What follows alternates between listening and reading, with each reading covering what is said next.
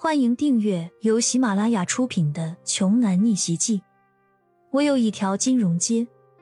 作者：山楂冰糖，由丹丹在发呆和创作实验室的小伙伴们为你完美演绎。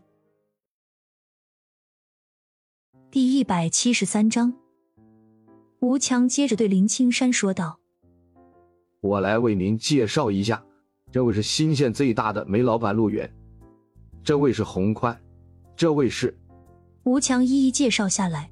一个小小的新县竟然有数十位煤老板，怪不得新县的煤被挖的这么快。所有人都热情的招呼着林青山进会议室，几乎没有人把焦阳放在眼里。喂，你说的就是你？这个时候，只见其中一个小老板接过林青山手中的包儿，直接扔给了身后还有些不知所措的焦阳。随口训斥道：“一个小跟班的，还不手脚勤快点儿，戳在后面愣什么神儿呢？赶紧过来帮林老拎包啊！这么没眼力劲儿，以后还想不想跟着林老走向人生巅峰了？”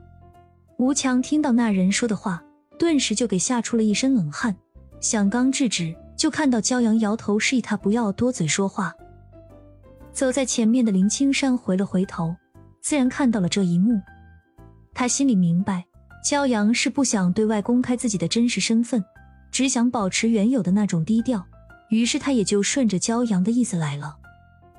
林青山前脚刚踏进会议室，就被一个个迫不及待、着急上火的煤老板们追问着：“林老，您这次来是打算投多少钱呢？”“是啊，新县的经济环境再这样恶劣下去，我们就只能离开这里。”去开发其他地区的矿产资源了。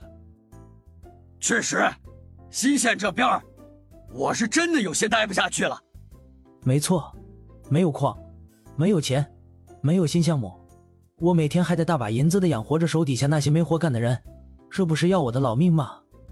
林青山赶紧安抚的说道：“各位不要慌，先别急嘛，有需求，有难处。”咱们一个一个问题慢慢说，我还是想听一下各位老板以后有什么打算。如果有了新资金注入的话，你们拿到这笔钱之后要干什么？具体想怎么干？这，我们几十位煤老板面面相觑着，谁不知道该说回答林青山突如其来的这个问题？毕竟此前他们靠山挖山。靠水吃水，如今新县境内和周围的矿山全被掏空了，眼下他们也没有正儿八经的全面规划划过未来到底要怎样。大多数人一门心思只是想着能够赶紧拿到钱，能撑一天算一天吧，至少自己公司里的员工们不会饿肚子啊。林青山看到他们这个样子，脸色也是阴沉了下来。他们毫无可行计划，也没有具体打算。这分明就是想要坐吃山空啊！吴强见状，连忙劝慰道：“您老，您别生气，办法会有的。这么多人呢，大家总会想出好办法来的。”好啊，那你说有什么好办法？我是不是早在一个月以前就通知了你们了？这么长时间过去了，你们都拿不出能落地的实施方案吗？不会是还惦记着，想靠着地下仅剩的那点煤渣子，就这么维持现状的苟延残喘下去吧？林青山满脸的怒气的质问他们道：“这帮企业领导毫无远见，只顾眼前的既得利益，还指望挖煤能富裕一辈子呢？当然了，如果这些人以前就有远见的话，提前做好企业转型的规划和准备。”眼下也不会落到现在这种进退维谷、濒临破产、恶性循环的尴尬局面。这一个个的煤老板，如今自己腰包是鼓鼓的，就光知道享乐了。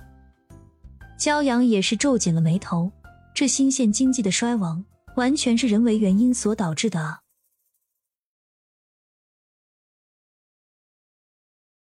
本集播讲完毕，想听更多精彩内容，欢迎关注。丹丹在发呆。